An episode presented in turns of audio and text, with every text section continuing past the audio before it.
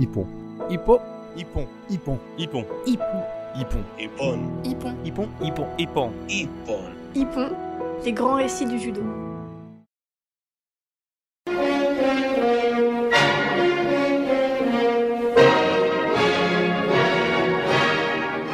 Moscou, 1980.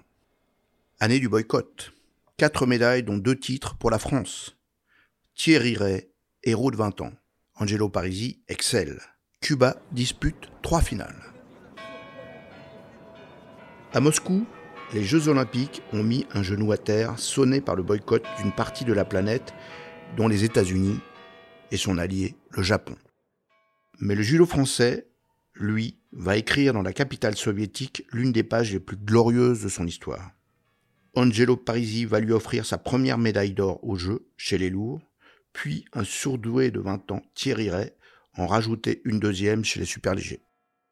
Deux champions olympiques, une réussite assez digne pour envoyer dans l'ombre et l'oubli l'absence du bloc asiatique, l'ambiance souvent pesante et le peu d'intérêt manifesté par les spectateurs moscovites.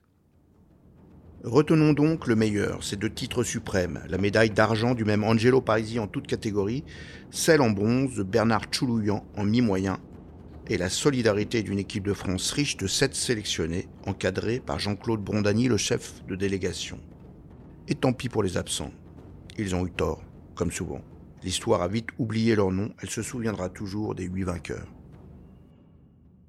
Heureux présage, Angelo Parisi a ouvert le premier la porte du tournoi olympique, dimanche 27 juillet, et il monte sur le tatami dans l'épreuve des lourds avec la certitude que la compétition le désignera vainqueur. Il se dit en grande forme, en pleine confiance et techniquement très au-dessus du lot. Angelo est, est très rapide, il a surtout une très belle et très rapide rotation du bassin qui lui permet parfois euh, de porter des techniques explosives.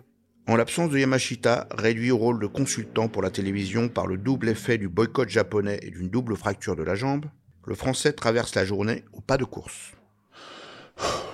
Il ne doute jamais, termine presque tous ses combats par un hippon, même en finale où un contre du Bulgare Zaprianov l'oblige à se surpasser pour boucler l'affaire par un majestueux Morote Serenage. Huit ans après sa médaille de bronze aux Jeux de Munich où il portait un passeport britannique, Angelo Parisi offre au judo français son premier titre olympique. Superbe. Angelo Parisi est donc euh, champion olympique pour la première fois. Quatre jours plus tard, il retrouve la même salle avec un objectif identique en toute catégorie. Au premier tour, le tirage au sort le dispense de combattre. Au deuxième, son adversaire, le Yougoslave Kovacevic, ne se présente pas. On craint que l'inactivité se révèle pénalisante, mais le Français s'en sort sans une angoisse. Il écarte le Hongrois Oswar, puis fait plier le Russe Novikov, champion olympique à Montréal par un hippon légendaire. Hélas, la garde hermétique de l'Allemand de l'Est, Dietmar Lorenz, en finale, le prive d'un deuxième triomphe.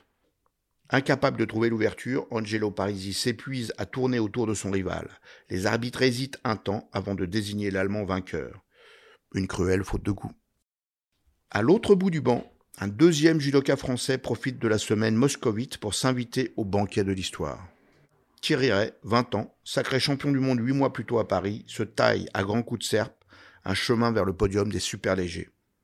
Il bouscule le Finlandais Fagerlund au premier tour, puis le Portugais Mandonka, le Tchef Petrikov, le Soviétique Emige avant de se frotter en finale au Cubain José Rodriguez, lequel n'avait rien à voir avec le champion olympique à Montréal, Hector Rodriguez, éliminé cette fois au premier tour en moins de 65 kilos.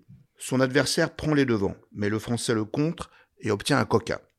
Un avantage qu'il conserve jusqu'au bout, par la grâce d'une patience et d'une sagesse digne d'un vieux sage du tatami. Thierry Ray est champion olympique, à un âge où la raison incite plutôt à se contenter d'en rêver.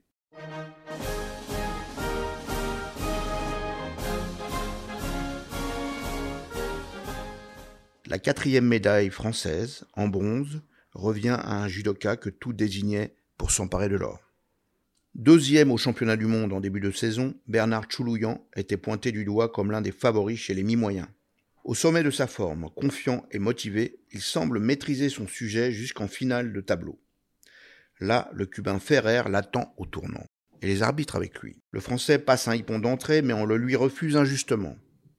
En se relevant, il tend le bras vers son adversaire, croyant la partie gagnée. Le Cubain en profite pour lui faire son spécial.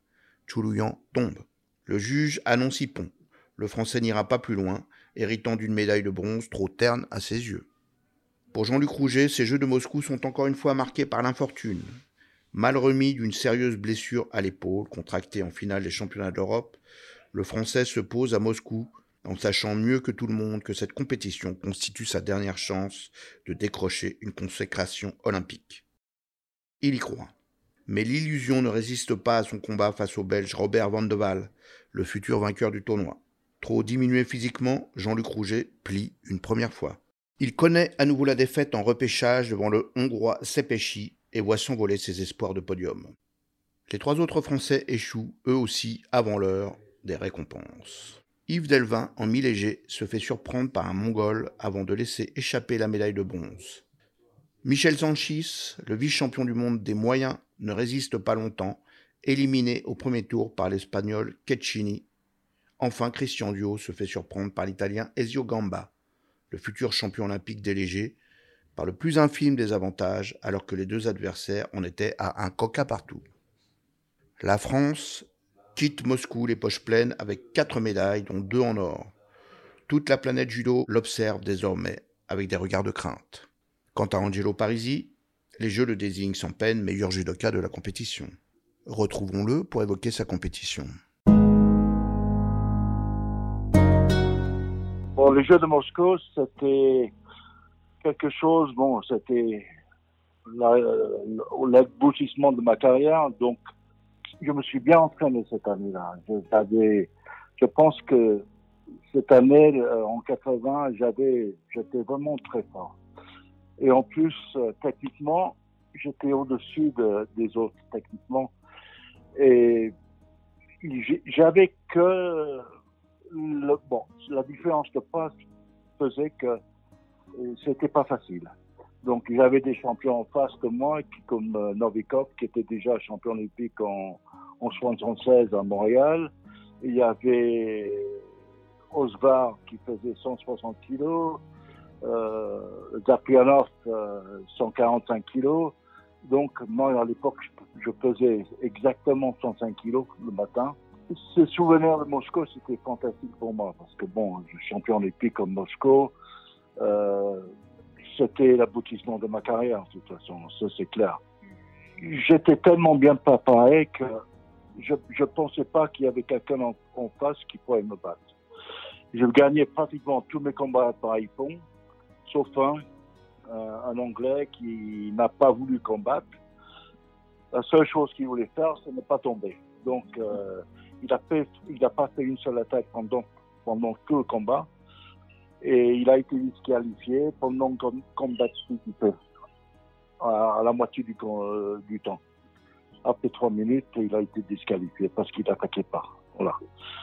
En toute catégorie, c'était différent. En toute catégorie, j'avais un adversaire, euh, Lorenz, qui était, bon, déjà, il est tombé dans une poule où il y avait, il n'y avait pas de, de fort. Tous les forts était de mon côté. Euh, les forts, par exemple Novikov, qui était champion olympique, était de mon côté. Euh, Van de Waal, Robert Van de Waal, c'était un fabuleux combattant, était de mon côté. Osva était de mon côté. Ce qui fait que pendant toute la, toute la matinée, j'ai combattu contre des forts. malgré ça, j'ai battu les meilleurs. Et en finale, bon, Lorenzo, il était frais comme un lardon et il a gagné, mais vraiment par. Euh, je pense que c'est l'habit qui l'a fait gagner, parce qu'à un moment donné, je le fais tomber, tombe sur l'épaule. Juste au moment que le, temps a été fini, il y a eu le gong après, et ils ont quand même donné la victoire à Lorenz, la décision. L'atmosphère de l'équipe de France était vraiment une très bonne atmosphère. L'équipe de France était bien soudée. D'ailleurs, les Français ont, bien réussi. Hein. On a fait pas mal de médailles euh, d'or en escrime et dans d'autres sports. Hein. En judo, c'était très bien. Hein. Je pense qu'on a fait de très bons résultats. Je pense que que c'est le lendemain que j'ai réalisé, je me suis dit, je suis champion olympique. Et c'est à ce moment-là que j'ai réalisé que j'étais le numéro un au monde. Et c'était vraiment, c'était le bonheur. Ah, le dernier combat, j'ai une photo devant moi. J'ai une photo sur le mur euh, avec le dernier combat avec Zaprianov. C'est vrai que, bon, Zaprianov, c'était un, combattant euh, bulgare, euh, 145, 100, 45 kilos. Euh, il était un peu plus grand que moi. Et en plus, euh, il attendait que le compte. Vraiment, il attendait que le compte. Il faisait que des fausses balayages. Euh, et sur une de mes attaques, il, me contre. Parce qu'il attendait que ça. Et donc, il me contre. Heureusement que j'ai pu mettre le coude par terre. Je ne suis pas tombé sur le dos et il marque un Yuko. Et après, bon, euh, moi j'avais déjà marqué un Coca, donc il mène le combat. Et là, je me suis dit, bon, maintenant il faut pas que je, je, je me fasse plus contrer. Donc j'ai commencé à tourner pour lui, il commençait à me suivre. Et au moment qu'il a commencé à me suivre, je savais qu'il allait partir. Et donc euh, j'étais Tiotoshi euh, avec Jean Bombage, mouvement d'épaule avec Jean Bombage, et il est parti dans les. Et il tombe sur le dos, vraiment pas. Être champion olympique, c'est de toute façon, quand on s'entraîne, on s'entraîne pendant des années. Je me suis entraîné pendant 17 ans, même moins que ça, pour, être champion olympique. Mais ce que je veux dire, j'ai fait 17 années de carrière internationale. Euh, j'ai fait 4 médailles olympiques. J'ai été, j'ai fait 22 médailles au championnat d'Europe, euh, donc 11 honneurs par équipe individuelle. Euh, je dire, j'ai une, une carrière formidable. Et l'aboutissement pour chaque athlète, donc n'importe quel sport, c'est d'être champion olympique. Parce que les, Jeux olympiques, c'est une fois tous les quatre ans. Et il y a des athlètes qui ne font pas plus de quatre ans. Donc déjà, j'ai eu de la chance, bon, et même Teddy, Teddy, il a, il a fait déjà quatre Jeux olympiques. Euh, moi, j'aurais pu faire quatre, j'en ai fait que trois, puisque j'ai changé de nationalité en 76 et j'ai pas pu faire à Montréal. Euh, sinon, j'aurais pu faire cinq Jeux olympiques. Mais, bon, Teddy va, va faire jusqu'à Paris. Je lui souhaite bonne chance, mais c'est pas évident. Hein. De toute façon, bon, l'aboutissement pour chaque athlète, c'est d'être champion olympique. Parce que ça peut se représenter qu'une fois dans sa carrière. Retrouvons-nous pour les Jeux olympiques de 1984 à Los Angeles, aux États-Unis. Restez connectés. Hippon. Hippo. Hippon. Hippon. Hippon. Hippon. Hippon. Hippon. Hippon. Hippon. Hippon. Hippon. Hippon. Les grands récits du judo.